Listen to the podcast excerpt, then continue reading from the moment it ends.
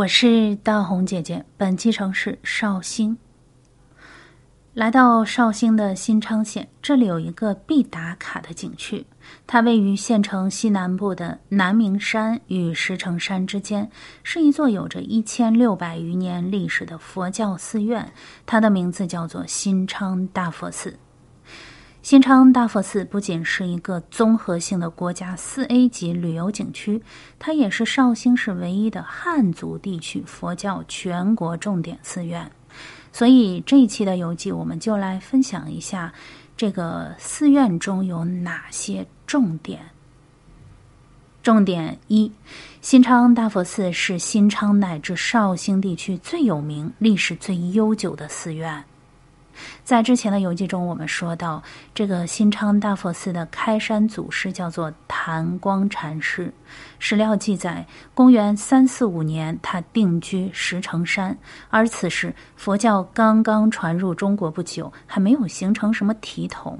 不要说其他的佛寺了，东晋永和年间，这个新昌城都还是一片荒无人烟之地。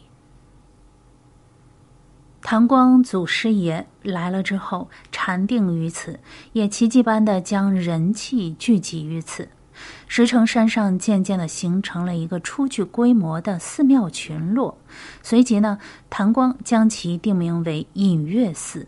隐月是谭光禅师的号，而这一座隐月寺就是新昌大佛寺的前身。说起来，绍兴境内的佛寺和禅寺其实很多不少，有始建于隋代的石佛禅寺，始建于唐代的五谢禅寺，始建于明朝的白云禅寺，以及始建年代不详，宋代才被记入史册的卢峰寺等等。他们每一间都历史悠久，各具特色，但是唯有这个新昌大佛寺一枝独秀。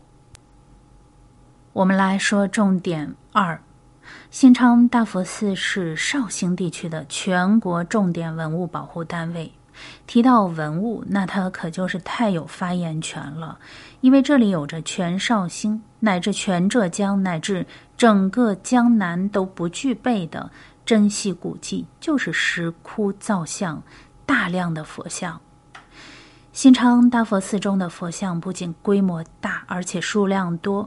其中有一尊高十六点三米的十弥勒佛，是在昙光禅师圆寂之后一百年左右开始建造的，历尽坎坷，几次都险些的损毁。到了一千年之后的元朝，寺里的僧人再一次精心的维护这一尊江南第一大佛。先前被损坏的佛像由站姿改成了坐姿，后经明朝至今风雨飘摇六百多年，保存下来非常的不易。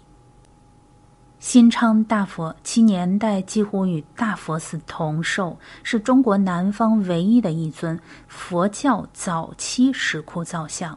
不世之宝，相当的珍贵，而这尊大佛的落成，也标志着大佛寺历史的开始。此外，新昌大佛寺中还留有诸多名家的诗词和墨宝，像颜真卿、孟浩然，包括金庸先生以及各位现代的书法家，都在这里留有自己的笔墨。重点三。新昌大佛寺是绍兴地区香火最旺的寺院。之所以香火旺，大概也和他前世今生的传奇故事有关。一千六百年前，第一代雕刻大佛的和尚叫做僧护，他的志愿非常的宏大，但是他在有生之年只刻了一个佛头，或者说是佛脸。临终之前呢，这个僧护就许愿，希望自己。来世依然可以建造这个佛像，无论来世是否存在，后世的和尚都没有呃放弃建造这个佛像，人们接着造，几度搁置。到了南朝时期呢，梁宗室出了一个叫萧伟的人，他是梁文帝的儿子。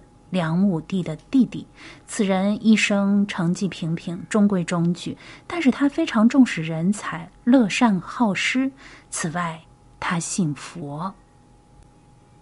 也正是这一位梁王，在中年时期派出了一个叫僧佑的高僧，主持了修建大佛的工事。有了皇室的支持，这个活儿干的就快了。十年之后，大佛完工。一千六百年后的今天，仙迹岩上早已枝繁叶茂。新昌大佛寺亭台楼阁环布，并发展成为一座江南园林式景区。在这里，关于江南大佛三生三世的传奇故事，至今仍被当地人津津乐道。新昌大佛寺的香火也延续至今。在我游览大佛寺的时候，看见很多人在这里上香。当然，菩萨是不会贪图世间的供养的。在信佛的人心中，看上去这些举动是为了敬菩萨，实际上是为了表示对这个三生圣迹的恭敬，将锲而不舍、水滴穿石的精神延续下去。在我这个凡人的感受中，香火旺盛的寺院其实也没有什么神奇，而更多的是厚德之福积。正如谭光祖师活了一百一十岁，这个是人们向往的高寿。正如三代人齐心完成江南大佛的传奇故事，这个是佛家人所追求的一个圆满的果。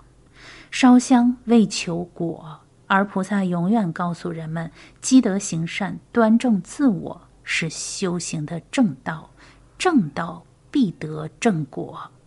心存恶因的人烧多高的香都没用。我是大红姐姐，下期见。本期节目的图片和文字可以在我的同名微博查看，搜索“黑奏红”，奏是欠揍的奏。